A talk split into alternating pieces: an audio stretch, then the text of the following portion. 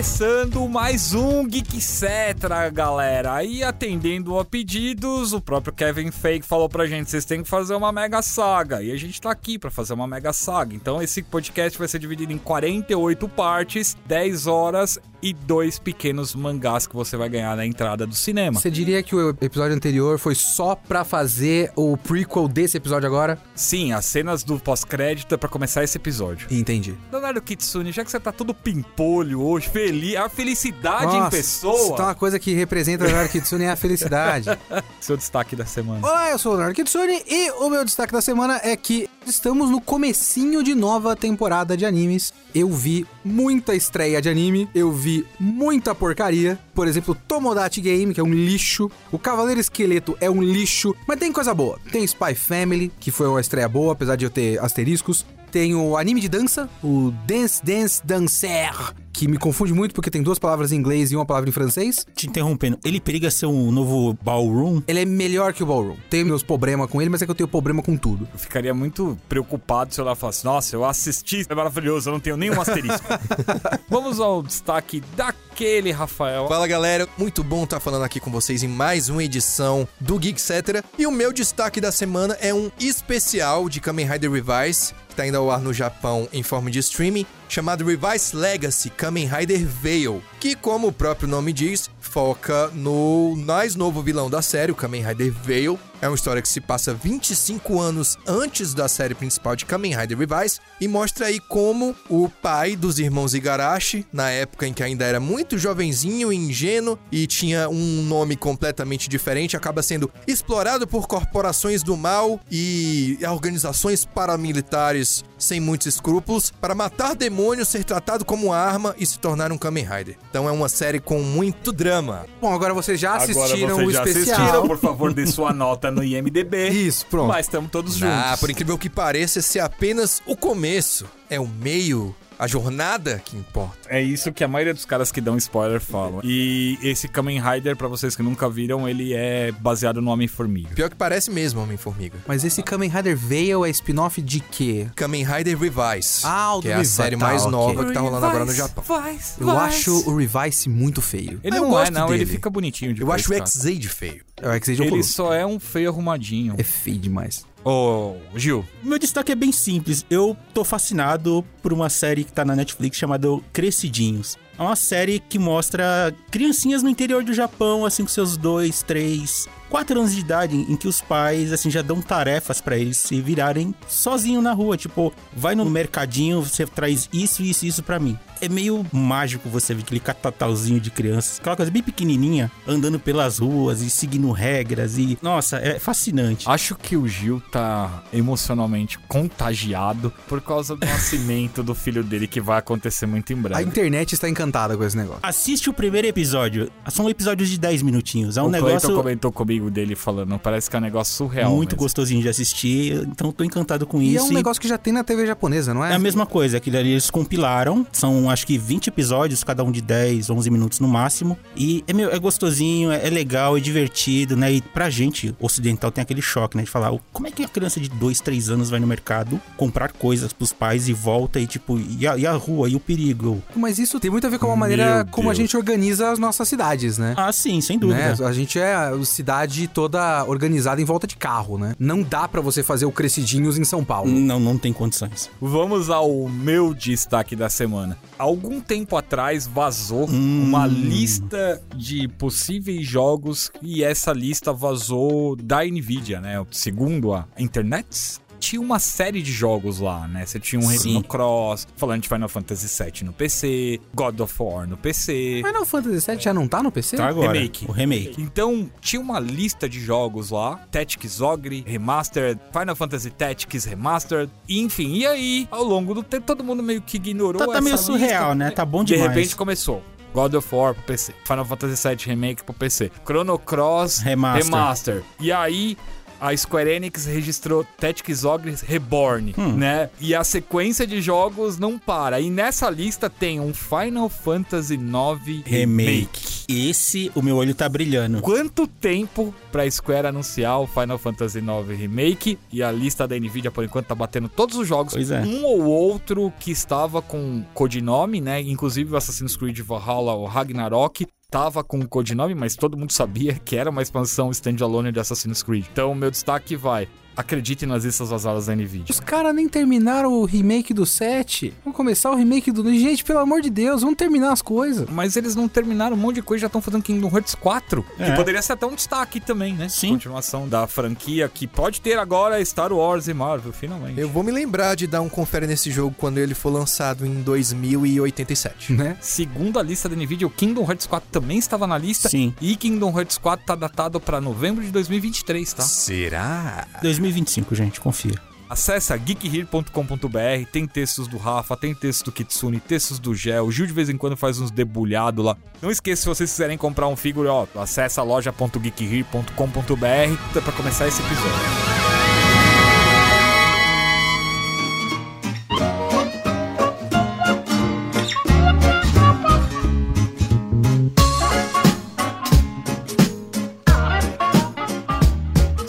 Vocês acompanharam nesse mesmo bate-horário, nesse mesmo bate-canal, a gente começou a falar sobre mega sagas e projeto multimídias. Se eles eram realmente um problema ou se eles são uma solução. A gente se alongou demais no assunto e ficou faltando um monte de perguntas pra gente responder e chegar a um veredito se é um problema ou se é uma solução. Então a gente tá continuando hoje a partir daqui. Se vocês não ouviram, por favor, ouçam a primeira parte. Porque você precisa ouvir a primeira parte pra entender a segunda, ou não seria uma mega saga. Exatamente. Tudo feito friamente calculado para as pessoas entenderem até na estrutura do podcast como funciona uma mega saga. Apesar que esse podcast, ele foi menos parecido com Mega Sagas e mais parecido com Duna, né? que a gente vai assim, pensando que vai ser um filme inteiro. Não, não, não, não. Nem tá aprovada a segunda, nem fez a segunda metade ainda. ah, mas o Senhor dos gente. Anéis já fez isso há muitos anos atrás. Não, pelo menos a gente sabia que seriam três. O Duna a gente ficou sabendo que seria dois quando foi assistir. Quando você senta na cadeira vê o logo Duna Part 1. Falei, que p é essa? É Part 1? Tá igual o Animais Fantásticos, que a Warner tá esperando a bilheteria pra saber se vai ter o Né? 4 ou não. Não, é- Ou seja, a história pode acabar aqui. Não Inicialmente era cinco, tem três e vamos ver os outros, né? o Roy tá baixo, mas os caras precisam arrumar um terceiro ator pro lugar do Johnny Depp já já, né? Isso. Porque a internet já tá fazendo um abaixo assinado pro Johnny Depp voltar pro Animais Ah, pelo Fantásticos. amor de Deus. Bom, vamos lá, né? Ele é o melhor Jack Sparrow ainda. né? O melhor Jack Sparrow tem outro?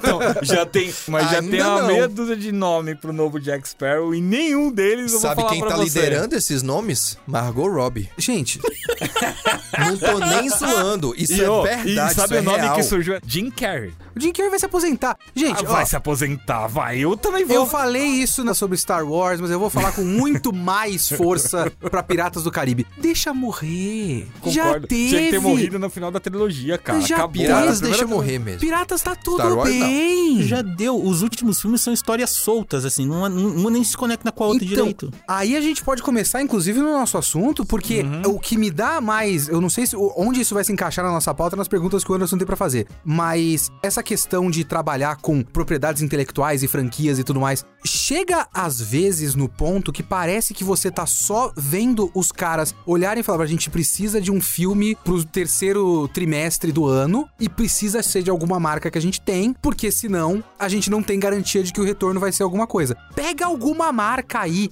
O Piratas do Caribe é um que, assim, já tá num ponto que só tem mais histórias porque essa é uma propriedade intelectual que eles têm na mão. E precisa continuar tirando dinheiro desse negócio. Eu acho que o Piratas do Caribe já não tem mais histórias pra contar. Mas é Porque, isso. assim, a primeira trilogia é muito fechadinha. O segundo filme, pra mim, inclusive, é o melhor Filmaço. ever. Assim, é, um, é um Filmaço. filme completo, com uma história maravilhosa, bem contada e, E tal. cenas em CGs, ó, que até hoje Mano, incríveis. maravilhoso, é tudo perfeito. Só que aí depois você vai pro quarto filme, você já vê claramente que os caras já falam, mano, a gente precisa, vamos colocar, o que a gente vai colocar? A fonte da juventude?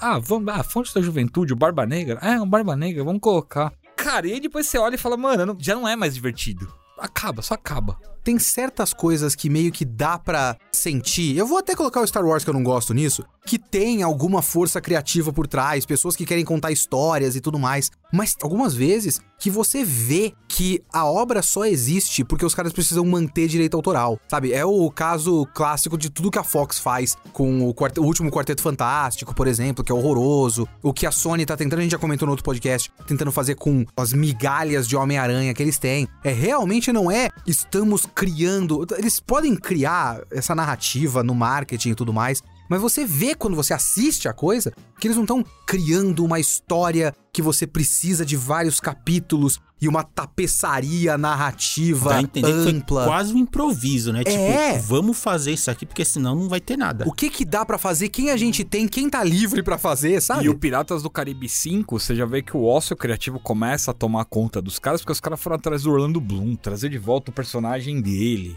E não é uma viagem recompensadora, porque você assiste o filme e você fala, poxa, o 1, 2 e o 3 são tão legais, por que, que os caras têm que mexer? Ou você abre uma trilogia nova com uma história coesa, cria um argumento, vai buscar novos personagens, enfim, e faz valer a pena a jornada, ou para. Porque o Piratas do Caribe ele chegou no nível DC. A primeira trilogia é Marvel, legal, depois é DC, que a gente não consegue colar nada, faz filme separado. E aí você fica com aquela sensação final, pô, eu não quero mais assistir. E ainda pra mim, Piratas do Caribe caiu um desgraça 100% porque aqui no Brasil trocaram o dublador do Jack Sparrow. Na primeira trilogia é um e depois o 4 e o 5 é outro dublador e, mano, não dá. E o- a sensação que me passa às vezes é que é o seguinte. A gente colocou no site do Geek Here notícias sobre aquelas apresentações pra investidores e tal da Paramount, porque a Paramount tá tentando ser uma força de streaming. Eles têm o Paramount Plus. O Paramount Plus aqui tá dentro da Amazon, lá fora é tudo bem separado. Aqui é o esquema um pouco diferente. Quando você olha esse tipo de apresentação, você sabe que ela tá sendo feita para investidores. Você vê que o pensamento de cima pra baixo, o pensamento movimentando dinheiro é o que, que a gente tem de propriedades intelectuais que a gente pode ir trabalhando? Porque se o cara vai fazer um serviço de streaming, é muito arriscado você simplesmente fazer um serviço de streaming, sei lá, pagar uns 6, 7, 8 cineastas e deixa os caras fazer ideia original. Eles sabem que isso é arriscado pra caramba. Então, o que, que eles têm de propriedade intelectual? A gente tem Star Trek, a gente tem Tartaruga Ninja. Microman. Nem sei o que é isso. Tartaruga Ninja, eu acho que eles têm também é, Transformers. Eles tinham Indiana Jones, mas agora Indiana Jones é da Disney. É, então. Não tem mais. Ah, Visionaries, Microman, G.I. Joe, G.I. Joe é verdade. o Ron, Isso. O Ron que o James Gunn tem um Cavaleiro sonho do de Espaço. adaptar no É. cinema. Cavaleiro do Espaço, Ron, que é o sonho do James Gunn. E provavelmente se a Paramount der 10 reais pra ele, ele vai, ele vai aceitar e, E vai isso adaptar. é um negócio. Quando você vê a apresentação dos caras, você sabe, porque esse é o contexto, e é assim que as coisas funcionam, e não tem jeito, e tá tudo bem, entre aspas, né? Que os caras estão olhando o que eles têm na mão, vamos criar materiais com isso, porque é assim que a gente vai atrair público com marcas que são conhecidas.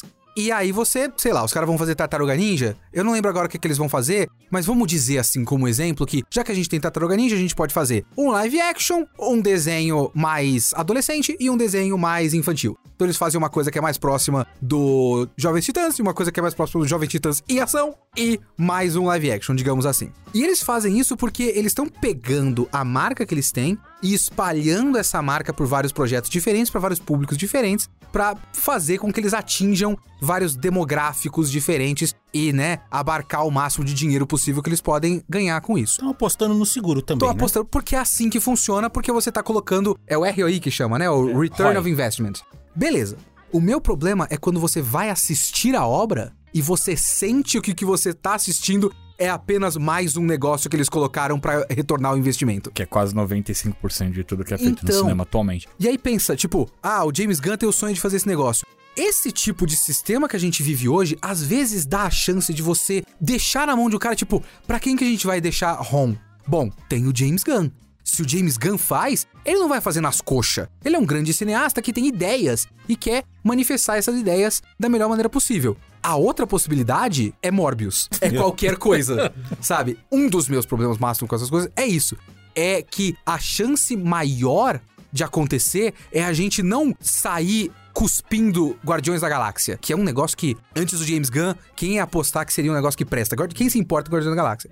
Existe a chance de sair Guardiões da Galáxia? Sim. Existe uma chance muito maior de sair Morbius, cara. Uma correção só, eu falei Microman. Microman é o nome no Japão. Na mão da Paramount chama Micronauts. Micronauts, tá certo. E o isso. Micronauts é o que dá problema de direitos autorais com a Marvel pra usar o microverso, a história do miniverso, enfim. Isso aí eu não conheço muito Tem bem, a não. história do direito autoral do alguma coisa mini que a Marvel não consegue usar dos direitos por causa do. E agora eles estão chamando de outro nome, É, né? eles estão dando outro nome, mas é Reino just- Quântico. Reino Quântico, que era o microverso, algo do gênero assim, enfim. Mas é por causa dos Micronauts que foram publicados pela Marvel em algum momento da história. a, a Marvel publicou muita coisa. Publicou. A Marvel tinha gibi do 2001, uma Odisseia no Espaço, cara. Transformers nasceu dentro das páginas da revista Marvel. Então, assim, vai longe.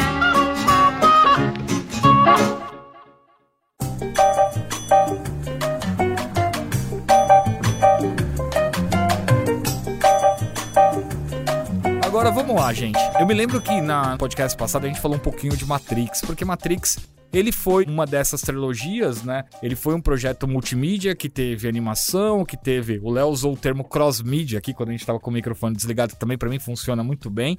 E a gente tem uma saga que foge um pouquinho desse universo de heróis, né? Que é a primeira grande autoral. Matrix é autoral também, mas ela é curtinha, três, e depois tivemos aí 20 anos o quarto, teve o Animatrix, teve os jogos, né? O Patch of New e Entre the Matrix e o Matrix Online. E teve também Aquela demo técnica que a saiu. Tech Demo apresentando maravilhosamente bem o Real Engine 5.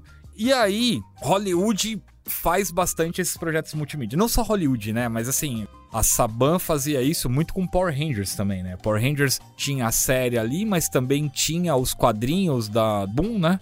De vez em quando jogava algumas coisas em jogos, jogava alguma coisa em jogo de tabuleiro, enfim. Mas Power Rangers faz isso relativamente com uma certa frequência. Transformers também. Eu não lembro quanto que a gente falou, quanto vocês estão de boa com isso. Vale a pena pra vocês continuar essa expansão? Duas horas de um filme é pouco. 26 episódios de uma série é pouco. Eu acho que depende da série, do filme e de como ele é feito. Por exemplo, Power Rangers, agora a Netflix comprou a franquia e eles vão começar todo um novo universo expandido e coeso a partir de um filme comprou novo. a franquia não é muito certo. a Netflix Hasbro é comprou isso. e licenciou pra Netflix. A Netflix Senão daqui vai a pouco vai produzir, vir o, o é. Rafael. Você vai O ressuscitar outro o Rafael. Rafa, aliás, o outro abraço, Rafael, Rafa. Ele vai aparecer aqui e vai. Não comprou, licenciou. Existe aquele e existe o outro. É. O outro Rafa, ele vai chegar aqui, aliás, Rafael do abraço pra Mega você, Power, Rafa. um é- abraço, um dos maiores fãs de Power Ranger daí que a gente conhece. E eles vão começar agora todo um novo universo de Power Rangers. Pode muito bem até mesmo parar de usar imagens do Super Sentai japonês da, da Toei Company. Então, eu acho que depende muito da franquia, do que ela pode oferecer e de quantos anos ela tem, do peso do nome dela. Eu sei que, por exemplo, o Star Wars e Power Rangers é um- uma coisa que eu acompanharia. Mas, por exemplo, um Velozes e Furiosos, que eu nunca vi nenhum. Nem, não é nem porque eu não gosto de Velozes e Furiosos, é porque eu nunca tive a chance de ver. Ege, mano. Nunca, nunca vi nenhum. Pelo menos o desafio em Tóquio você tinha que ter visto, mano. É, tipo, eu não acompanharia. Eu acho que vai de cada um isso de o que deve continuar e o que não deve. Ainda bem que você não falou mal de Transformers. O meu grande problema com essa coisa de expandir universos, assim, eu gosto, dependendo do material e de como ele é aplicado, que nem o Rafa falou. Que nem o Kitsun tinha citado. Se você vai fazer só pra manter ou pra esticar, cara, eu não sei qual que é o problema da galera em dar finitude às coisas, sabe? Você tem uma história legal, a minha história vai até este ponto. Começo, meio e fim. Fecha, faz. Você assistir alguma coisa que acaba bonito, você fica, eu queria mais. É uma questão de potencial. É que nem o, o Matrix. O primeiro Matrix, eu acho ele fantástico. Redondinho, ele fecha Não bonito. precisava ter mais nada. Exato. Podia Ele deixa a ideia ali e Uhum. você fala, podia acabar ali. Depois veio o 2 e o 3, assim, que parece um filme só dividido em dois e eles deram umas barrigadas ali e perdeu toda a essência que o primeiro tinha cravado ali em pedra que ficou bonitinho. Quando eu paro pra pensar sobre isso, de forçar uma coisa a continuar existindo, eu chego à conclusão de que existem pouquíssimas exceções de grandes franquias, grandes sucessos do cinema, que continuam sendo falados até hoje, mas que têm começo, meio e fim. Consigo pensar em uma só agora assim de pronto. De Volta para o Futuro. Tem o 1, o 2, o 3 Acabou o 3, o Bob Zemeckis e o Bob Gale chegaram e falaram: não vai ter mais, eu não deixo fazer, vocês vão ter que esperar a gente morrer pra fazer. Mas e vão assim fazer. foi. O caso do Bob Esponja é um dos desses casos de eh, esperar morrer, que é um dos mais tristes. Porque Bob Esponja tem o jeitão dele, né? Tem lá aquela série central. Os personagens são adultos, né? Tem que pensar que o, o Bob Esponja trabalha e tem carteira de motorista, ele é um adulto. E tem a cabeça quadrada, a calça, inclusive, é quadrada. Não sei se você sabia disso. Mas o criador, né, do Bob Esponja, ele tinha uma coisa que ele tinha declarado que tem te- toda essa tendência de você fazer, sei lá, a versão babies dos personagens, tipo Muppet Babies tinha, né? Os Muppets são uma versão original e fizeram Muppets Babies. Ele queria muito que nunca existisse, tipo, o Bob Esponja Kids. Aí ele morreu. E logo depois a Nickelodeon fez o Bob Esponja Kids, que é o acampamento não sei o que lá. Então é, é meio triste assim como você vê que a visão artística não resiste ao capital, assim. Não, resiste. Tem alguns autores, cara, que eles não aceitam que as suas obras elas entram nessa. O John Flanagan, que é o cara do Rangers, a Ordem dos Arqueiros, já daria pra ter virado uma mega saga, porque são 12 livros e mais sete livros contando o passado do Halt, que é um dos arqueiros, e tem os Brotherhoods, que é uma outra saga contando a história dos irmãos que vivem do lado gélido do mundo e tal. E a Disney chegou lá com um caminhão de dinheiro e falou: a gente quer adaptar o seu Flanagan, a gente quer adaptar o seu livro. Que ele falou: não, só depois que eu morrer. Apesar de ser um, um livro adolescente, ele é um livro que tem umas pegadas nervosas. E ele falou: cara, vocês vão mexer na essência do que é, porque ele foi um dos caras que fez o livro porque o filho dele entrou numa depressão profunda, porque o filho dele queria entrar no time de futebol da escola, né, de futebol americano, e era um menino magrinho, mirradinho, e não conseguiu entrar. E aí o moleque se trancou no quarto e tal, e ele escreveu a história de um arqueiro, né, de um menino mirradinho que quer entrar no, no exército dos cavaleiros reais do reino, e não consegue, só que ele é extremamente habilidoso, magrinho, rápido e tal, e ele acaba chamando a atenção do principal ranger do reino, tal, que é um arqueiro, que é o Halt, e aí ele acaba treinando ele. E aí o livro toca em algumas coisas muito sensíveis, como tipo o uso de drogas. Ele acaba indo para uma pra Escandinávia, para umas terras gélidas e acaba ficando viciado numa erva do frio, né, que eles chamam, tipo uma maconhinha pra ficar quentinho lá. Ele falou: "Meu, a primeira coisa que a Disney vai fazer é tirar isso do meu livro É, e, então. e eu não quero porque a mensagem tá clara que eu queria deixar pros jovens e tal". E ele falou: "Só depois que eu morrer". Me surpreende também, por exemplo, uma série de livros que eu gosto muito de ler, do Bernard Cornwell. Tem uma saguinha de três Livro livros bom, fechados. Do Arthur, não? Não, tem as sagas arturianas e tem o outro que é. Aquele do arqueiro, Crônicas sei tem o quê. arqueiro, o herege e mais um outro. Eu tô terminando de ler esse terceiro, na verdade, quando fugiu o nome. Cara, a história é muito boa, que tem aquele crivo do pegar fatos históricos, meter uma fantasia, e só que a forma como o livro funciona, ele é um roteiro pronto para uma dessas séries calibre Senhor dos Anéis com qualidade, porque não são aqueles diálogos barrigudos. Tudo tem um propósito ali, é uma coisa que vai intrincando. É legal, é gostoso de ler, que você fica apreensivo. É virar a página direto. E me surpreende que não tem uma série, por exemplo, uma HBO, né? Pegou isso e falou: Ô, vamos fazer isso aqui, só que sem enrolar. Só fecha isso aqui. Eu queria isso pros livros do, do Rei Arthur, do. As sagas do arturianas. Nossa. Mas isso que o, o Rafa falou agora há pouco, se tem potencial, tem que ser explorado. E é uma coisa que eu penso muito nessa questão do potencial a ser explorado, porque isso vai muito de caso a caso e vai muito do estilo de cada história. E também eu penso muito em o que você quer de cada história. Por exemplo, tem um dos casos mais curiosos pra mim dessas franquias muito longevas que criam diversas histórias diferentes é o Lupin. Lupin III é um caso muito curioso porque ele é muito consistente. É muito difícil você achar um negócio que é extremamente ruim ou que é completamente traiu a ideia original. Mas por quê? O, o Lupin tem duas coisas que são muito interessantes na formação estrutural dele, assim, né? Primeiro que muito cedo, se você pega o mangá original, o mangá original é adulto e sujo e bizarro, assim. Ele é muito violento e muito sexual. Muito cedo, ele foi adaptado em animação e o Hayao Miyazaki caiu por acidente ali. Ele dirigiu metade do primeiro anime, de televisão mesmo. E aí, o primeiro filme animado, longa-metragem animado do Hayao Miyazaki é um filme do Lupin. Cagliostro, O né? Castelo de Cagliostro é o meu filme favorito da minha vida. O que o Miyazaki fez foi fazer a versão Hayao Miyazaki do Lupin. Então ele meio que dividiu Lupin em duas coisas. Ele pode ser tanto a versão mangá violento e sexual, quanto a versão Miyazaki diblizada mais familiar, assim, É mais o família. Tartarugas Ninja japonês. Exatamente. Aí a questão, você já tem duas maneiras completamente diferentes e fiéis à história da franquia né? Que você pode tanto fazer uma coisa muito mais adulta quanto uma coisa mais bobinha. E também tem o fato de que Lupin permite quase qualquer coisa. Porque estruturalmente ele já é episódico. É uma coisa que eu sempre falo. A gente vai voltar diversas vezes pro Star Wars, porque eu tô na frente do Rafa aqui. E, e eu quero Vou reações. mudar. Vou mudar eles de lugar É, no próximo enfim. podcast, mano. O Star Wars, pra mim, é uma coisa que tem começo, meio e fim.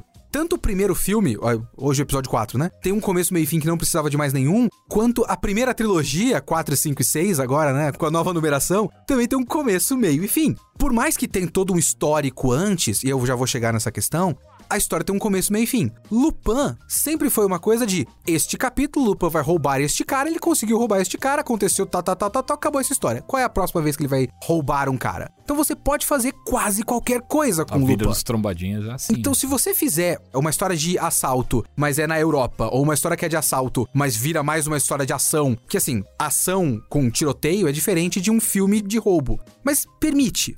Agora, a questão de potencial. Toda a história, obviamente, tem background, porque é impossível você ter um personagem que não tenha nenhum background, mesmo que ele não tenha background, o fato de ele não ter um background é um background, etc, etc. Então, obviamente, o Darth Vader no Star Wars tinha um passado. Ele é um cara velho. Ele com certeza teve anos que ele viveu antes. Então, obviamente, toda a história você pode contar antes disso o que aconteceu.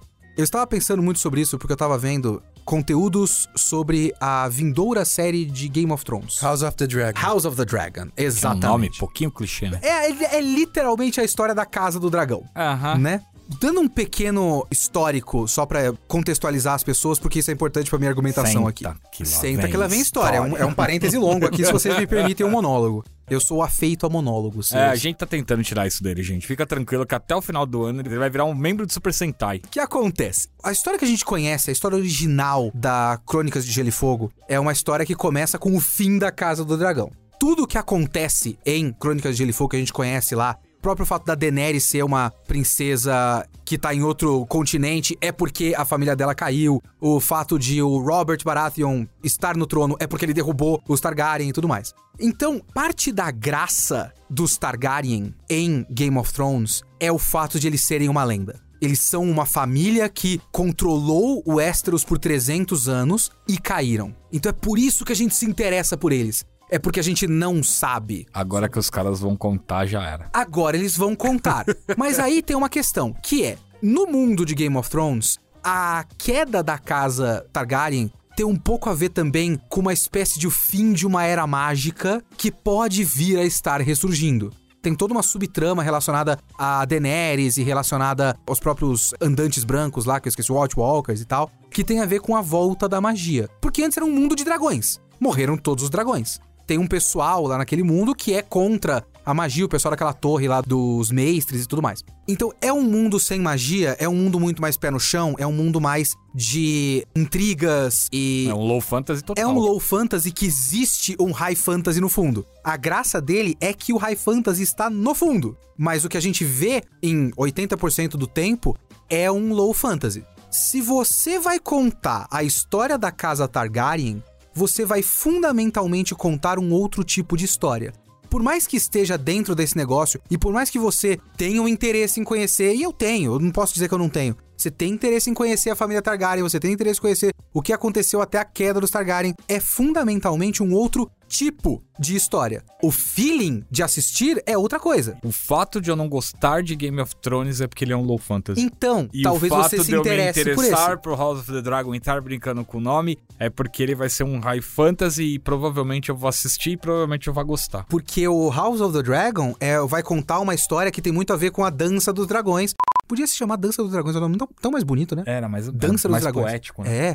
Que a Dança dos Dragões é uma grande guerra interna dos caras, que é um monte de batalha de dragão no céu se comendo. É isso, Panzer Dragon, velho. É só isso que a gente quer ver, mano. Vamos pra lá, vamos lá. Pense, você sai de Game of Thrones, tem experiência só televisiva. Metade do tempo é o Tyrion sendo sarcástico com pessoas numa mesa de jantar. Depois ele foi ficando cada vez mais batalhas épicas e tudo mais. Mas por muito tempo é só isso. O Mindinho sendo babaca com pessoas e falando coisas. Então é tudo diálogo e é lindo, é maravilhoso. Você gosta disso, mas você gosta daquele mundo. Então você quer mais daquele mundo. Então você vai para House of the Dragon. House of the Dragon é batalha de dragão no céu se comendo. É outra coisa. Então eu fico pensando muito nessa expansão de marca que os caras vão fazendo e manter o interesse das pessoas. E às vezes você tem esse potencial. É lógico que o mundo de Game of Thrones, o mundo da Crônica de Gelo e Fogo, tem o potencial para diversas coisas. Mas esses potenciais eles vão se espalhando em diversos tipos de experiência diferentes. Isso pode ser muito legal. Pode ser tipo, sei lá, X-Men. Pode ser batalhas de ficção científica no espaço, mas também pode ser uma história adolescente numa escola. Não pode? Pode. Permite. Mas aí você tem que ver se é isso que você quer. Você quer várias coisas diferentes dentro de um mesmo universo? Ou você quer a mesma história várias vezes de vários estilos, como é Lupin, por exemplo? É bastante de se pensar. E aí, dentro dessa onda, a gente pode falar do Senhor dos Anéis, com a expansão do Hobbit, com os jogos Shadow of Mordor, que é coisa totalmente diferente. Então, o caso do Hobbit é um caso muito curioso, porque é um caso de você fazer uma adaptação de uma coisa que já existia. Os caras não estão inventando o Hobbit, né? São clássicos indiscutíveis. Só que como eles estão fazendo naquele ambiente do cinema, os caras pegaram uma coisa que já existia, que eles iam fazer mais uma obra para continuar trabalhando naquela marca, porque essa é a marca que o Warner tinha. Eles têm o Harry Potter e eles têm a DC. Não tem mais o Senhor dos Anéis agora, agora né? tá na mão da Amazon Agora tá na mão e a gente Amazon. vai ver uma outra série que Exato. provavelmente vai virar um Game of Thrones. É. Quando eles pegaram pra fazer o Hobbit, eles não pegaram pra fazer o potencial do Hobbit. Eles tentaram fazer Senhor dos Anéis de novo. E o que eles fizeram foi estragar o Hobbit. Nossa, tentando fazer cagaram Senhor dos Anéis. demais. Cara, Hobbit era um filme só, cara. Começo, meio e fim, fechadinho, No lindo máximo, e maravilhoso. a No ideia máximo, do Guilherme Del Toro que era pra fazer dois. Dois. É importante saber diferenciar o que pode e o que não pode. Por exemplo, Star Wars é um universo muito vasto, onde você pode fazer muita coisa e quase tudo é permitido. O De Volta para o Futuro, não. Exato. Ninguém quer saber como Marte e o Dr. Brown se conheceram. A gente quer saber a trilogia que tá lá. A gente quer ver Viagem no Tempo. Só começa a ficar interessante quando ele faz o Cara, carro. mas eu amaria um spin-off do Biff. Mano, imagine, Eu imagine. assisti o desenho O animado. meu grande problema com essas coisas, lógico, mais uma vez, eu tenho que repetir várias vezes pra não parecer só um chato. Tudo, se bem feito, pode ficar bom. Se você, é que nem a gente tá falando do Ron, do Guardiões da Galáxia, você coloca aí na mão de um cara que quer fazer, que o cara quer fazer, sabe? O Seamaker tá aí pra mostrar, o pacificador tá aí Exato. pra mostrar cara que um um personagem cara que- bom pega e faz, velho. Agora, você imagine, Rafael, você gosta de De Volta pro Futuro? Adoro. Adora. Sim, muito. Coloca na mão de um diretor que a gente pode controlar. A gente vai dar a ordem de cima pra baixo, o cara vai cumprir. Os caras vão fazer expandir a franquia. De volta para o futuro, vamos fazer a juventude do Doc Brown com Timothée Chalamet. Imagina esse negócio.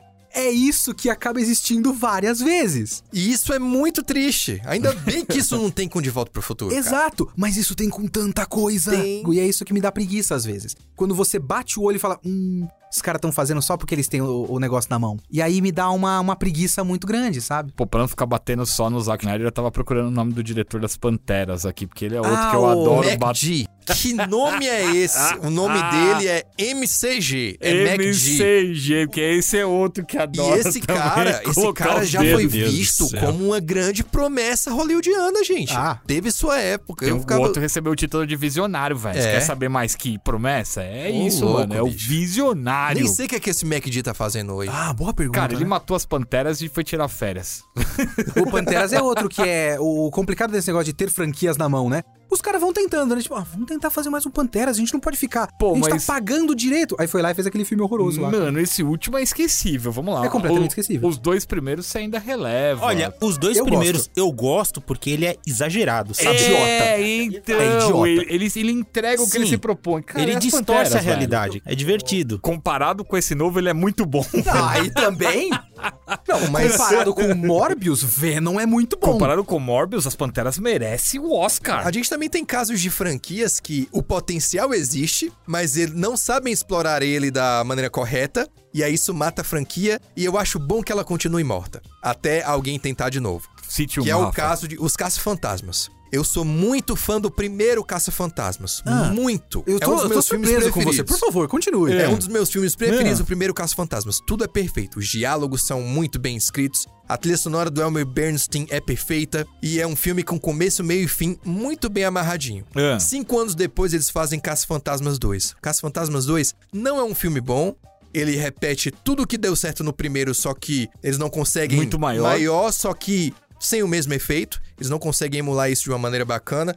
Todo o plot do bebê é muito chato, não deveria existir. E ele meio que contradiz a fórmula do primeiro, né? Que, meu, fantasmas existem. Beleza, vamos salvar. No 2, ah, ni- fantasma nem existe. Cara, eles salvaram a Todo cidade. mundo viu o Stay Puft de 50 metros destruindo a cidade, mas não, é tudo truque. O Mr. Satan é um truque. É tudo um truque. E aí Pois tem é. o Caso Fantasma 2, eu não gosto. E já devia ter acabado aí, né? Mas Aí, esquece todo o isso, resto. Isso, o desenho animado é legal, bacana, É legal. mas o desenho animado é pra outro público, é pra criançada, pra vender brinquedo massa. Tem e, que é- ter. e é legal. obrigatoriamente o desenho animado tem uma história muito boa, né? Que ele chama The Real Ghostbusters, porque a Imagination, no meio do caminho, malandrucha, Fez registrou a um marca. Ghostbusters e fez um Ghostbusters dela com o macacão e os outros dois.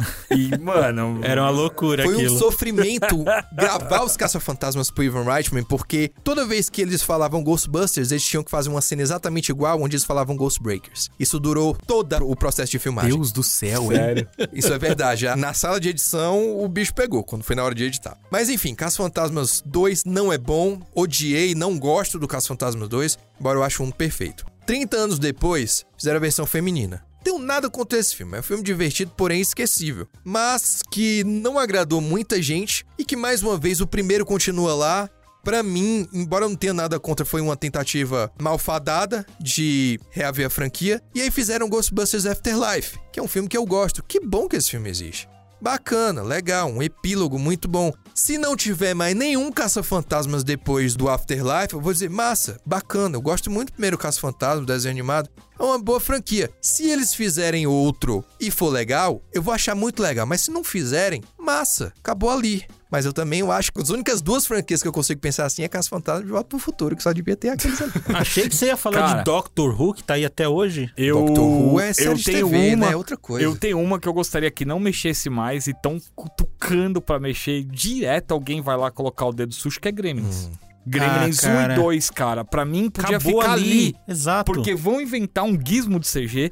Já vai sair essa- uma série de prequel aí do Maguire, contando a história de como o velho chinês encontrou o Ai, gizmo. pronto. Ninguém quer saber. Então, de novo, E o- e é estragar outra a série- ideia que é jogar na sua imaginação. Como é que esse velho conseguiu isso? De onde que veio? Deixa na Parece imaginação. que tem uma coisa na nossa cultura atual que é uma cultura apenas de acumulação de informação. Uhum, Tentar explicar que- tudo. É, que o, o fã, ele precisa que todas as caixinhas estejam ticadas. Então ele não tá, tipo, vendo história. Ele tá completando uma planilha de Excel com todas as informações que forem possíveis. Alguma coisa ficou no ar? Quando é que vai ter a história que vai mostrar essa coisa que ficou no ar? Às vezes a coisa ficar no ar é o ponto. Sim. E ó, os caras foram lá na porta do Joey Dante, que é o diretor do Gremlins 1 e 2, com um caminhão de dinheiro pra fazer o 3. Falaram, vamos fazer. Ele falou, só aceito fazer se eu dirigir for animatrônico. Ah, não, temos que usar. xadrez." Não vai Então não mexer. quero. Não quero, não vai fazer. Aí podemos fazer uma história, de- uma anima, é uma animação de origem do Mogwai contando. Se Mas- for mexer em filme, eu tenho que estar lá e tem que ser com animatrônico. Gente, tem um sentimento que eu tenho, eu queria saber se vocês têm também. Vocês ficam meio tristes quando uma franquia ou um filme que vocês gostam muito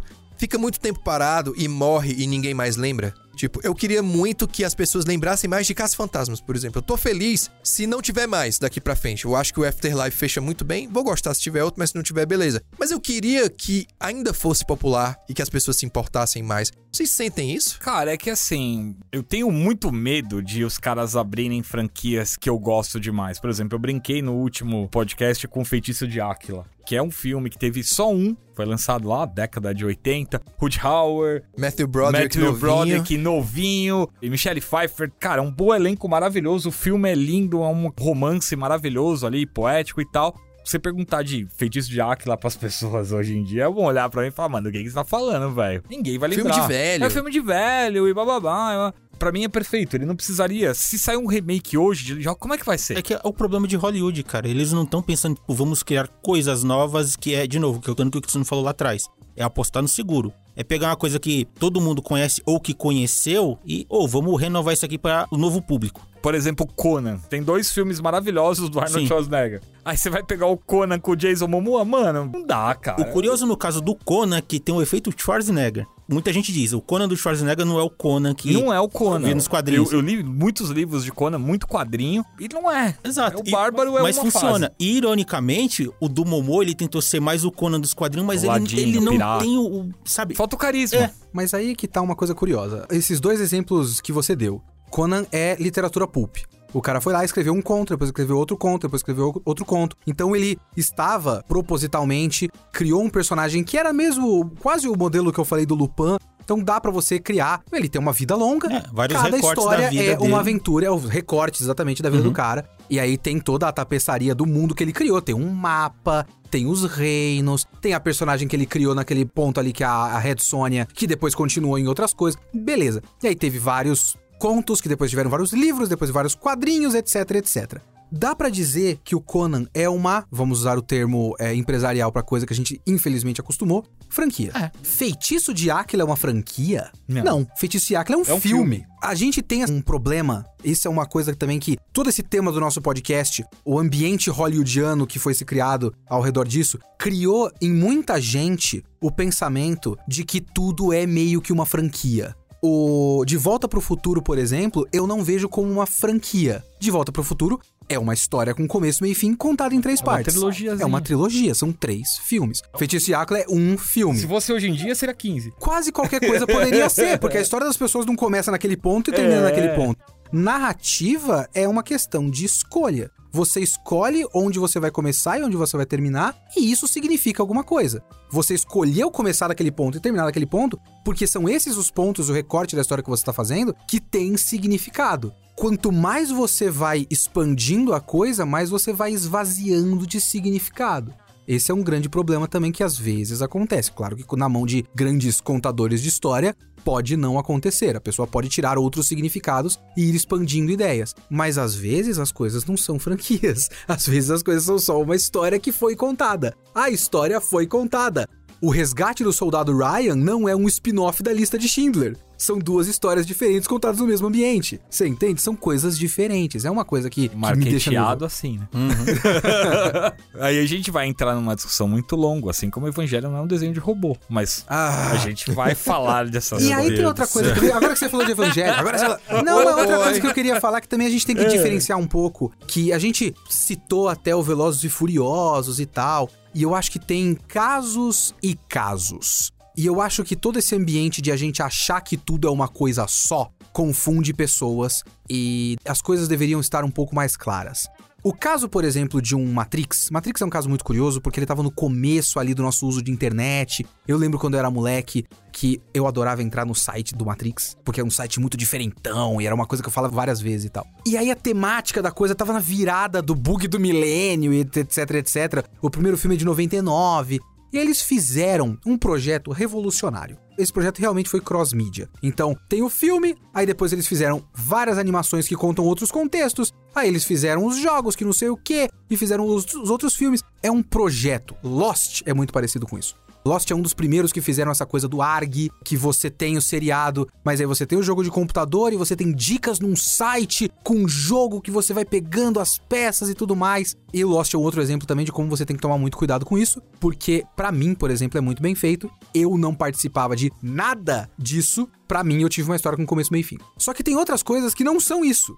Eu não conheço tão bem Velozes e Furiosos. Mas até onde eu sei, Velozes e Furiosos é uma sequência de. Vai ter o quê? 10? 11. 11. Ele tem, no momento, quantos? 9. Eles são 10 filmes. Não é uma franquia cross-mídia. Não, ele é uma mega saga. Ele é uma mega saga. É uma coisa longa. Sim. Essa é uma diferenciação importante da gente É. deixar clara pras pessoas aqui. Mega saga, cross-mídia, multimídia. Deixando de, de uma explicação meio idiota, mas na minha cabeça funciona tipo assim: Velozes e Furiosos é longo. Matrix é largo. Você entende o que eu quero dizer? Faz é mais ou menos isso que eu quero dizer. O que é diferente também de franquias como Evangelion, que não é porque ele tem milhares de spin-off caça-níquel que eles importam. Sim. O Evangelion é um bagulho que é uma marca e os caras vão colocando a marca em um monte de coisa. Então você tem o anime principal com o filme, e aí você pode ou não ligar o rebuild com ele caso você queira. O resto, o jogo que o Shinji é um detetive, o mangá que não O tem Super Evas. Robot Wars que ele apanha. É, essas coisas são só nós temos a marca, vamos licenciar a marca para outras coisas. Isso é outra coisa completamente diferente. O que é diferente, por exemplo, também de um Power Rangers. Porque o Power Rangers, ele tem, da maneira como eu vejo, de experiência de ver muito Power Rangers com meu filho, e da minha vida vendo Power Rangers quando criança, e de coisas que eu vejo por aí. Por mais que diquinhas apareçam aqui e ali, pequenas referências e tudo mais, as várias séries Power Rangers de televisão não necessariamente se comunicam com os quadrinhos de Power Rangers. Os quadrinhos de Power Rangers pegaram o negócio da televisão, expandiram internamente, mas não tem exatamente ligação com o negócio. Então é aquela coisa de vamos criar a nossa própria mitologia aqui no nosso canto e ver se a gente consegue fazer uma outra coisa, porque a série principal não vai ser mexida por nós. Tem casos como esse. Acho que os quadrinhos do Transformers não tem nada a ver com os filmes, que não tem nada a ver com os desenhos. Não, Transformers tem mais ligação. Tem um Os pouquinho mais de ligação. não tem nada os, a ver. Os filmes não tem nada a ver. Mas assim, mais ou menos nada a ver. Os filmes, o Michael Bay pegou algumas referências dos quadrinhos pra usar. Mas é diferente de as coisas serem uma des- mesma história. É, os desenhos e os quadrinhos têm muito mais semelhança. Algumas coisas se passam, tipo, nos mesmos lugares, os personagens são os mesmos. Mas é que semelhança não é, não quer dizer que são histórias contínuas. É, mas aí você acaba considerando isso meio que mais. Tem coisas um que são histórias contínuas, né? É, é diferente do Kingdom Hearts, por exemplo, que tudo é É, canônico. então, Tudo é canônico. tem várias maneiras Ali diferentes é de fazer muito isso. mais um universo expandido, que acho que entraria uma terceira vertente É, diante do que a gente tá falando. Você quer ver um que se encaixa perfeito no Mega Saga e multiverso e, Ah. e multimídia? Ultraman, cara. De 66 até 2022. É tudo contínuo. É tudo contínuo. Deus do céu. Tudo Doctor Who. contínuo. E aí você tem os spin-offs, você tem os universos, tem a derivada da Netflix, que aí é essa história dos caça-níquel que você falou, entendeu? Mas os filmes, por exemplo, é tudo cano. Ultraman, tirando o desenho da Netflix que tem o mangá, adaptação e tudo mais, as séries live action com atores gigantes, eles contratam atores gigantes, inclusive, né? Os caras são. É, são todos Eles têm- gigantes, eles têm é. 20 metros, né? Tem 20 metros. É, verdade. Tem, é, eu eu não sei onde eles acham tanta É. gente. É inacreditável. Mas enfim. Quando eles mostram a série direto em M78, eles só contratam gigantes. Na continuidade Ultraman desde 66, Ultraman nunca fez o Gundam, porque o Gundam tem a Universal Century e aí eles vão criando outras histórias da marca Gundam. Fez. Existe um, um Existe. paralelo não Universal Century no Ultraman? Originalmente era assim, quando chegou no Tiga Dine Guy, eles não eram dessa linha principal ali. Eles tinham uma história de continuidade diferente e depois eles fizeram retcon e colocaram tudo junto. Então agora em Ultraman tudo, Tudo é, é Universal Century. Universal. Century é tudo a linha Deus do céu. Inclusive, o Ultraman USA da Hanna-Barbera, que acabou de ser canonizado Uhum. e vai aparecer numa série que vai estrear no final de abril aí no YouTube. E o Ultraman, o antigaço, que é o Jonas, né? Que era o Ultraman que foi feito animado pela Sunrise. Que era de outro planeta, inclusive, Ultra. E agora eles faz tudo parte da mesma coisa. Então é uma Jesus, mega, mega, mega saga. E aí você tem que tomar cuidado pra você não criar histórias que todas dependam demais uma das outras, né? A minha única vez assistindo Ultraman, tentando assistir Ultraman sério, porque os caras colocam agora no YouTube, o que é muito legal, foi o Zet. Zet. E tava muito legal até ele começar a ficar referencial demais com coisas do zero. Sim. E aí eu perdi interesse porque eu não tava entendendo, sabe? Ele era completamente autocontido. Pô, legal, consigo assistir esse Ultraman. Ah, não, eu tinha que ter assistido os outros. E o Zero é interessante porque o Zero não tem tanto conteúdo pra você consumir, Pelo né? Menos ele, era um- isso. ele é um Ultraman que não teve série própria, né? Apesar de ser o grande ícone da revolução dos Ultras, né? De começar aí a nova fase dos Ultra, ele não tem uma série própria, cara. Ele só. Tem uns filmes, ele né? só participa aqui, participa ali, tem uns filmes e tem uns Ultra Zero Chronicles, que é uns curtinhos, assim, de tipo cinco minutinhos, Oh. compilando as batalhas dele, sabe? É um negócio muito curtinho. Eu acho que tudo que a gente falou de Ultraman, a gente também pode falar de Doctor Who, só que também tá no ar aí desde os anos 60 e parece que não vai acabar tão cedo. Mas eu acho que o Doctor Who, ele equilibra um pouquinho mais na hora da continuidade. Ele faz lá pequenas referências a coisas que aconteceram em regenerações passadas, mas você não precisa ver de maneira alguma se você não quiser. Porque eles não entram muito em detalhes nisso aí. E o Doctor Who, ele também é muito de mega saga em cada regeneração. Doctor Who, como uma série inglesa, ele é comandado por um showrunner que toma todas as decisões criativas. Então, por exemplo, Que são responsáveis por cagar a maioria das séries. Os responsáveis É. são sempre o showrunner. ou salvar, às vezes. No caso do Doctor Who, por exemplo, a gente tem a fase do Russell T. Davis, que durou de 2005 a 2010, quando, quando entrou o- o Moffat. É, o Stephen Moffat e o Matt Smith, né? E aí o que é que acontece? Ele tem uma grande mega saga que dura três regenerações, que é a saga da Guerra do Tempo. Que começa lá no Nono Doutor, e eles vão trabalhando isso muito cuidadosamente, às vezes cuidadosamente até demais. Cuidadosamente é uma palavra muito gentil com eles, né? É, é meio lerdo, assim, a maneira como É. eles trabalham a Guerra do Tempo. Mas que tem o seu começo, o seu meio e o seu final. Mas é aquele negócio que, diferente do Ultra, em que na série do Zet eles fazem referências ao Zero de coisas importantes que acontecem que se você não viu, você não vai entender. No Doctor Who isso não acontece. Doctor Who tem lá toda a mega saga da Pandórica e do Mestre e a Guerra do Tempo e tal, mas quando chega na Doutora da Jodie Whittaker, você não precisa ter visto nada disso. Isso aconteceu ele fala, pois é, blá blá blá, guerra do tempo, mas você não precisa ver. Que também o Doctor Who, ele tem. E algumas coisas. O outro exemplo que eu tinha dado, que era o Lupin, ele se beneficia disso. Tem um elemento de galhofa, né? Então, às vezes, eles podem fazer uma referência que é apenas uma piada. Eles podem brincar com a continuidade da coisa, porque não só tem um elemento de galhofa, como tem o elemento da viagem no tempo, o que eles também já estão meio que. Viagem no tempo é uma coisa meio confusa, então dane-se. Não existe um pouco disso. Eu até gosto dessa parte de Doctor Who, porque não se leva tão a sério assim e a gente não precisa levar tão a sério assim. Então isso é bom. Acho que Doctor Who é uma série de mega sagas, porque cada regeneração é uma mega saga diferente que dura até o doutor ou a doutora sair. Sempre.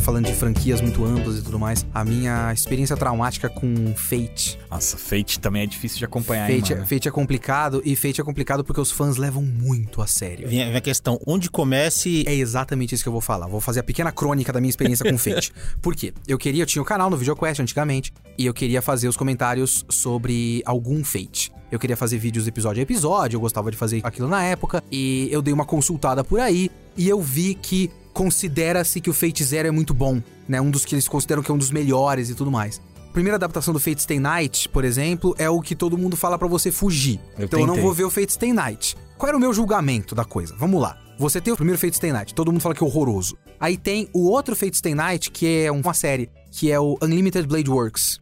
O Unlimited Blade Works é uma segunda rota, porque isso é uma visual novel. Eu não quero jogar visual novel, não é o tipo de jogo que me interessa. Eu quero assistir alguma coisa de Fate. Primeiro Fate da primeira rota não pode. Da segunda rota, eu fiquei pensando, talvez dependa da primeira rota de certa forma. Ou então é uma, uma versão alternativa que não depende, mas tem referência. Não vou ver esse negócio. O que, que é o Fate Zero? É um prequel. Então, ele não depende daquela história. Ele vem antes, então eu posso começar. Certo. Fui. Assisti, fiz o vídeo do primeiro episódio. Uma enxurrada de críticas de por que, que você tá começando pelo Fate Zero? É porque ele vem antes. Não, peraí. É porque o Fate Zero, por mais que ele seja uma prequel, ele foi pensado como sequel. Porque ele foi feito depois. Então, mesmo que ele se passe antes, ele faz referência a coisas que acontecem depois. Então você tem que conhecer o Stay Night. Falei, beleza. Mas eu assisto o primeiro anime do Stay Night? Não, não pode, porque esse é feio e ruim. Então eu posso ver o Unlimited Blade Works porque ele é só uma rota alternativa, né? Não. Por mais que ele recomece a história do zero, Visual Novel é assim. Você pode fazer uma rota que tem um final, outra rota que tem outro final, outra rota que tem outro final. Em tese, as coisas são paralelas porque são versões diferentes da história. Não. Por mais que seja uma rota que começa a história do zero, ela depende da primeira rota porque faz referência à primeira rota. Então eu posso ver a primeira rota? Não, porque é ruim. Então pra onde eu vou? Joga Visual Novel. O consenso do Me fandom... obrigue. Eu assisto na ordem que eu quiser. Exato. Aí tem a, a questão de acesso. Porque algumas coisas a gente não tem acesso. Todo mundo. A gente tem muito que a gente fala aí do Kingdom Hearts, que tem jogo que só sai no Japão, jogo mobile que talvez não tenha mais acesso, blá blá blá blá blá. Às vezes o acesso é só tipo um tipo de mídia que você não quer. Não é o seu bagulho. Visual novel, eu não quero jogar. Porque são horas e horas e horas e horas e horas. Talvez eu só queira assistir um anime. É, aí é muito questão da decisão. Eu, por exemplo, Kingdom Hearts, gostaria de ter acesso a alguns outros conteúdos que a gente não tem aqui. Eu também. Ah, porque eu gosto da história, porque eu quero estar inteirado em tudo. Aí, óbvio, vai entrar questão de tempo, vai entrar questão de você querer ou não querer. Mas eu gostaria de, dentro de um projeto desse multimídia, ter acesso a tudo. Isso até me leva a uma outra pergunta. Vocês já participaram de algum projeto multimídia desse inteiro de ter acesso a tudo? Já. Eu nunca tive vontade, então, mas você já de fez? participar como consumidor? É, de ter tudo. Já. Em 1996, quando Star Wars eram só. Meu Deus! Caramba! Eu, eu sou velho, gente. Eu já tinha 12 anos. Star Wars eram só três filmes. Hum. Tava há mais de 10 anos longe dos cinemas. E a, a nova trilogia era apenas um sonho, ainda distante, alguns anos distante. E não tinha nem edição especial da trilogia clássica ainda. E aí a Lucasfilm chegou e falou: Não, agora a gente vai fazer esse projeto aqui de retomada de Star Wars chamado Shadows of the Empire. Vai ter jogo, vai ter livro, vai ter quadrinho, vai ter uma linha de brinquedos inteira e vocês vão assistir. E eu fui e eu consumi tudo isso na mesma época, com 12 anos, tudo em inglês. Aliás, parte de eu ter aprendido um pouquinho mais de inglês foi para entender os quadrinhos de Shadows of the Empire. O livro chegou a ser publicado aqui na época. Eu, por mim mesmo, do meu próprio esforço, fui atrás de tudo e participei ativamente. Foi a primeira experiência multimídia que eu tive. Então eu posso dizer com todas as letras que eu participei do começo ao fim desse tipo de coisa. Parabéns, Rafael. Rapaz. Você, com 12 anos, participou Olha- de uma experiência multimídia. Eu posso dizer que eu quase participei. Hum. No caso, Kingdom Hearts. É porque o Gil, vamos lá, gente. Vocês não sabem. Ah, lá vem. O Gil, ele é o tio da revista Gamers, mano. É. Muito dos debulhados que você usou pra passar daquela fase complicada, provavelmente foi o Gil que escreveu. Na época do Kingdom Hearts, né? Já tava trabalhando na Gamers e começou o rumor, né? A história de, pá, Square vai fazer um RPG com a Disney. Final Fantasy, assim, era o RPG supremo absoluto. Aí você pensa, vamos botar Final Fantasy com o universo da Disney? Que porcaria. Só que eu fui acompanhando a história, Calou né? sua boca. Pois é. Quando lançou o primeiro jogo, é bonitinho, é bobinho, ok. Comecei a jogar e simplesmente me apaixonei pelo jogo, assim. É incrível aquela mistura e tal. Beleza, o jogo atingiu o objetivo, né? Sucesso. E do sucesso, logo, vem a coisa de, ou, vamos fazer mais coisas aí pra todos os consoles pra gente, né, atirar em tudo que é lugar. Só que por causa do sistema de exclusividade, que era um jogo pra PlayStation 2, a Square ela não podia simplesmente lançar tipo ah, o Kingdom Hearts 2 para um outro console que não fosse PlayStation. O que que fez? Derivados, spin-offs. Qual o portátil na época que tava bombando? GBA. Ah, vamos fazer um Kingdom Hearts que é uma marca forte, tem Disney, vamos lançar para GBA. Não, mas e o continuismo da história? É continuação, só que né, bota outro nome, lança como spin-off, mas é canônico. Nasce Chain of Memories. Exato. E assim vai. Ah, qual que é o outro? Ah, pra PSP.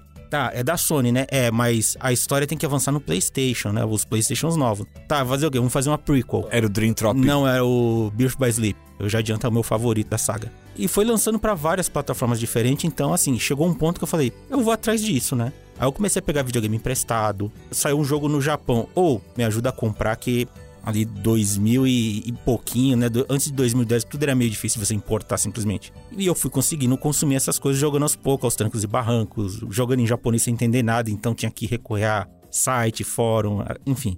Eu cheguei a conseguir jogos de celular do Japão, jogando em japonês, assim. Um, um amigo meu veio do Japão, ele jogava lá, era muito comum. Pra você. Então, aí ele trouxe o jogo de celular que eu comecei a jogar, era legal, visualmente bonito, tá, mas não entendia nada.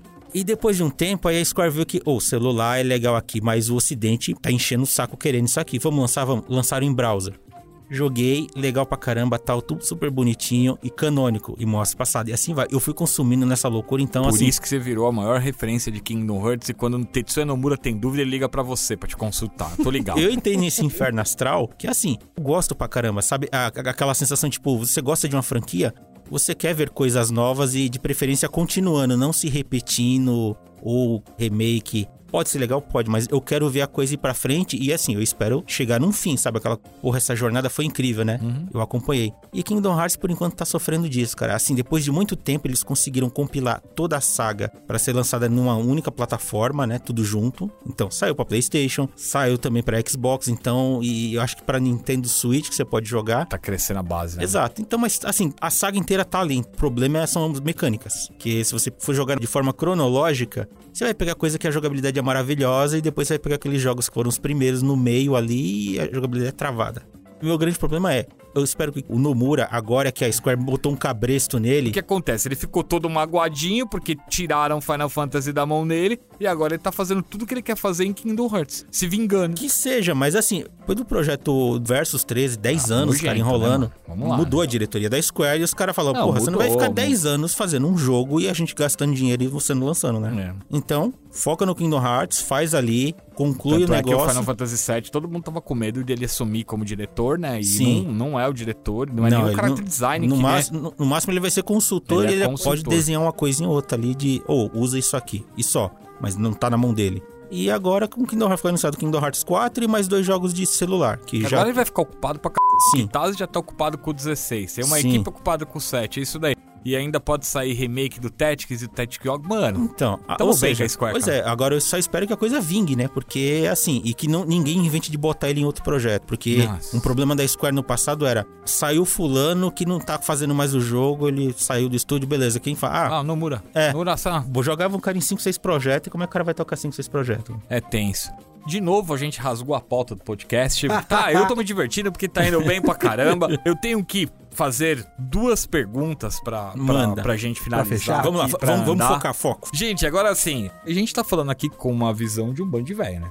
Mega sagas nem sempre são a melhor alternativa. Eu já falei que eu sou do time do mais melhor, mas eu sei que não é todo mundo que concorda. Vocês acham que a criançada que tem tempo livre pra assistir 10 horas de filme, 20 séries, ler 50 quadrinhos, eles têm uma visão diferente da gente? Hoje em dia tem tanta coisa, tem streaming, muita mídia diferente pra eles consumirem, produção de conteúdo. Se alguém fizer Mega Saga pensando em criança, é, eu acho que não vai dar muito certo. E tanto é que é por isso que quando lançam coisas nostálgicas, a galera abraça. Os velhos primeiro abraça, e se a coisa vira um hype, aí a outra galera que, oh, por que, que tá todo mundo falando disso e vai junto?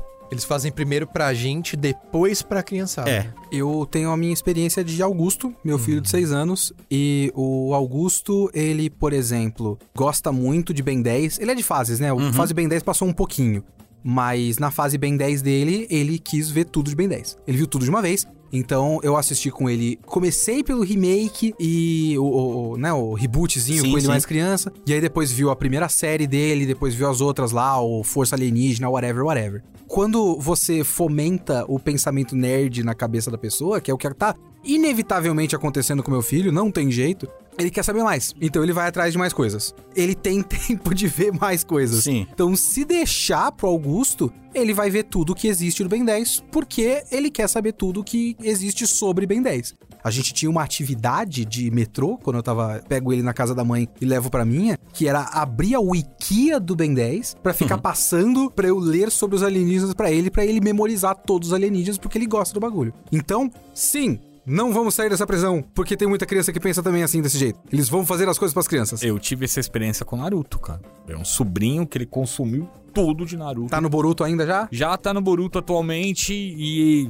uso o meu Crunchyroll e, mano, vamos que vamos, Naruto é velho. o Cavaleiros deles. né? Cavaleiro de uma toda uma nova geração. Minha filha tem 8 anos e descobriu Naruto recentemente, porque às vezes eu sento com ela, né, pra ver o que ela tá vendo no YouTube, tem aquele monitoramento todo. Aham. E ela, pai, e os seus desenhos japoneses? Que de vez em quando eu assisto anime e ela fala, eu posso assistir com você? Eu falo, não, isso não pode. Aí esse aqui, eu falei, o Naruto você pode ver algumas partes, né? Que tem é, criança, tem, mas tem violência e ela já tem noção das coisas. E ela virou naruteira, bicho, 8 anos. Ela me obrigou a comprar uma camiseta do Naruto. É assim que começa, gente. Pois é. O Naruto eu tô evitando com o Augusto. O Augusto tem seis, os coleguinhas dele já vêm Naruto, ele É, quer ver então. Naruto por causa dos coleguinhas. E eu tô tipo, agora não. Já, já. Da minha filha eu tô controlando. Tem episódio que eu já assisti, eu sei que, ó, tem coisa aqui que é pesada pra uma criança, né? Eu manter no lúdico ali. E vou cortando coisa e vou explicando. Vamos ver isso, tem isso. Mas assim, eu, eu tiro pela minha filha porque YouTube, né, TikTok, essas coisas, ela é muito dispersa. Então, às vezes, ela tá assistindo Naruto. Beleza, ela assiste dois, três, quatro, cinco episódios comigo. Beleza, vamos dar um tempo, depois a gente vê mais. Só que quando ela tá vendo TikTok, os negócios de dancinha, meu, ela esquece Naruto, então ela fica pulando de uma coisa pra outra, que nem a novela dela, por exemplo. A... Mas isso é muito perfil de criança, cara. É, então. muito difícil você manter a atenção de uma criança 8 Exatamente. anos. então, é por isso que eu vejo esse negócio de hoje em dia, principalmente, né, que eles vão criar franquias e mega sagas e aqui tem aquele apelo infantil.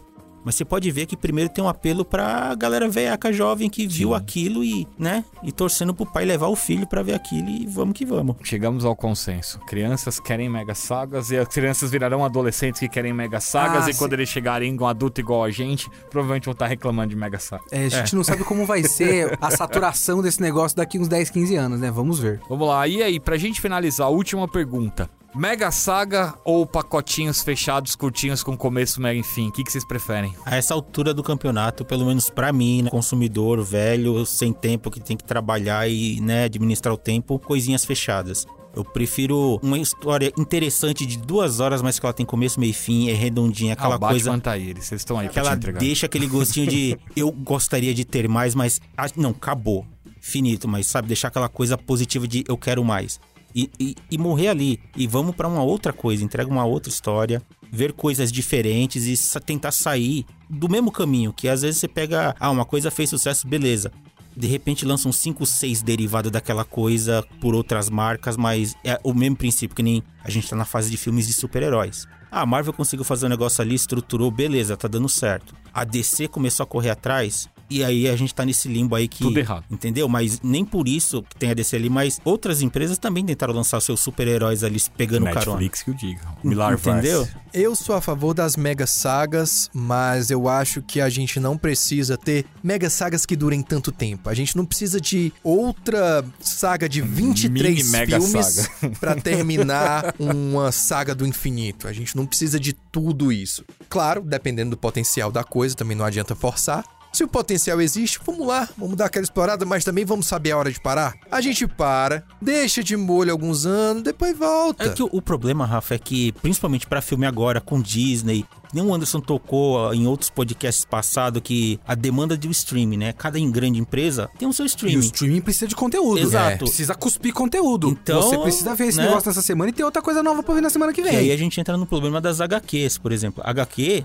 meu, antigamente era, sei lá, cada 5, 6 anos tinha uma mega saga que rebutava tudo, renovar o público. Agora, cada um ano, não, vamos rebutar, vamos tentar de novo. O. Dandidio se demitiu da DC porque a DC ia fazer o terceiro reboot em cinco anos. Pois é, tem que saber a hora de começar e a hora de parar. Então, aqui sempre vai ter o lance de renovar público. O adulto, hoje em dia, a gente é responsável, o tempo tá curto. E assim, e tem tanta coisa pra consumir que você tem que ser seletivo. E os caras, eles vão atirar pra tudo que é lugar. Se pegar, pegou. Pode A crer. minha preguiça do capitalismo tardio é tamanha que recentemente eu assisti Ambulância, o novo filme de Michael Bay. Eles e eu explodiram pensei, muita ambulância? "Eh, Não é uma ambulância só. Ah, mas É. explodiram em volta da ambulância. Mas eles explodiram uma ambulância assim. Ah, sabia. Que eu terminei o filme pensando, nossa, olha só, um filme de ação bem feito com começo, meio e fim. Lembra disso? Era bom, né? Aí que você saiu do cinema, E- Ambulância 2 foi anunciado. Só falta, né? Só falta. Deus do céu. De Mas volta é à isso. ambulância. Eu tô olhando pros filmes do Michael Bay e pensando, caramba, né? Podia ter mais, né? Mas tipo isso o, aqui. O Michael Bay é um cara que faz uns filmes de vez em quando standalone, assim, que são super, tipo, aquele Sim. Pain Game. Ele, de vez em É, quando, ele sim, vai lá e faz umas coisas assim, pá, fiz um, tô sossegado, não Eu volto mais. tinha a esperança, por exemplo, de um John Wick ser assim. Nossa, o Reeves fez Sim. um filme de ação da hora. Aí tem o 2, aí tem o 3, aí tem a série. Essa é a minha preguiça. E o Nobody, que era um John Wick, que ia ser legal, que só ia ter um. É. Provavelmente vai ter o 2 e o 3 e o crossover com o John Wick. Tem também o John Wick do Liam Neeson, né? O Taken. Tem o do Denzel Washington, que é o protetor, que já vai ser o Liam terceiro Neeson agora. É uma franquia John Wick de um homem só.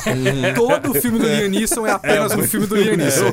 Todos eles são a mesma coisa. É o É Liam Neeson é o verso. Liam Isso, Neeson eu verso, quero é o grande Liam Neeson verso. Tá aí um tema de podcast. Eu quero o John. Wick verso com todos esses bonecos Mas vai juntos na ter- ah, tá, porrada. no, Ah, no sentido de colocar Não, o Liam o Denzel Washington, o Isso. cara do Nobody. É, e assim que eles ficarem mais velhos, que vai ser igual que os caras com mercenários. Junta todos os Exatamente. caras desse tipo de filme e Pelo amor de Deus, vamos. não deixem isso acontecer. Esse é o fim do E podcast. parem de roubar as coisas do Liam Neeson, ele não gosta. É verdade. Gente, eu sou um cara que continua a favor ainda nas mega sagas, eu gosto no quadrinho. Tenho pouco tempo pra ler, então, por exemplo, eu separo uma por ano pra ler e os filmes eu continuo consumindo todos quando saem no cinema. Eu adoro cinema. Sofri pra caramba nesses dois anos de pandemia sem poder ir no cinema, então vamos que vamos, né? Gente, obrigado pra vocês que ouviram a gente até agora.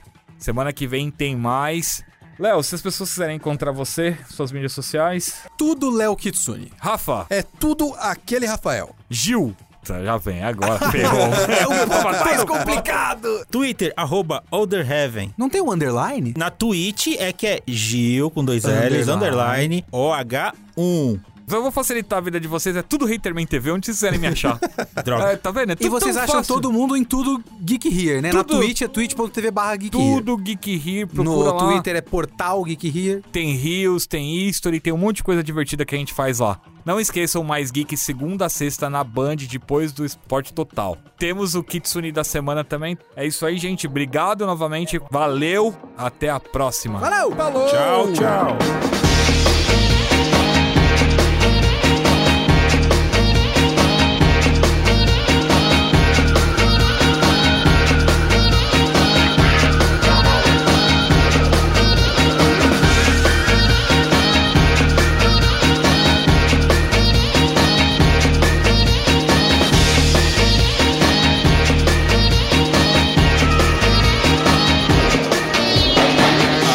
Alô, alô, testando, um, dois, três, som. Hello, olá, etc. Olá, sou eu, Leonardo Kitsune, num outro podcast. Agora eu vou falar. Eu pensei que tinha alguém peidando muito alto agora. velho. É Peidando o tema do Superman, mano. Léo, what the fuck? Não, na primeira só, depois o resto da música eu entendi.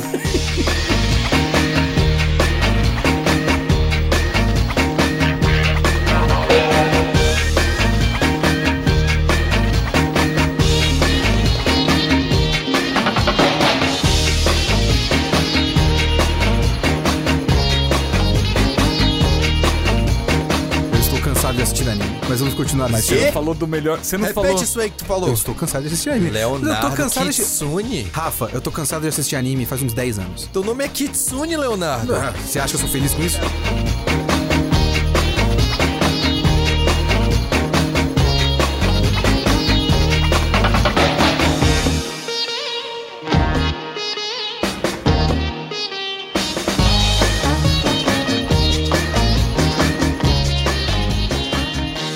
Páscoa tá caro pra caramba. Em vez de comprar ovo de Páscoa, compra o figure e acessa a loja. Ovo de Páscoa compra o figure. Loja. Acho justíssimo. Ué, tá o mesmo preço, velho. Você vai comprar Isso é um verdade. que tá 250, um figure do One Piece 250. Eu compro o figure. Eu acho justíssimo. Tem que normalizar dar fanco de, de Páscoa. De Páscoa, eu concordo. Acesse a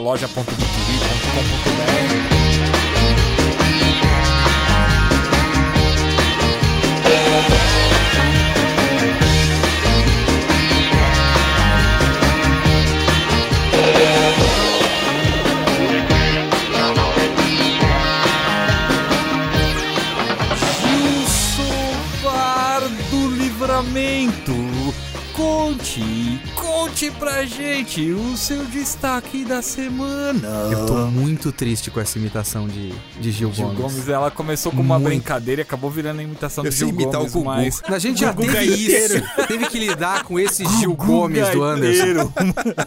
Deus do céu. Não, não. Gil, por favor. Barbaridade! Você está me imitando e você é um salafrário. Viu? É muito Gente melhor. do Pelo céu. amor de Deus, Anderson, nunca faça mais uma imitação, você deixa pro Gil.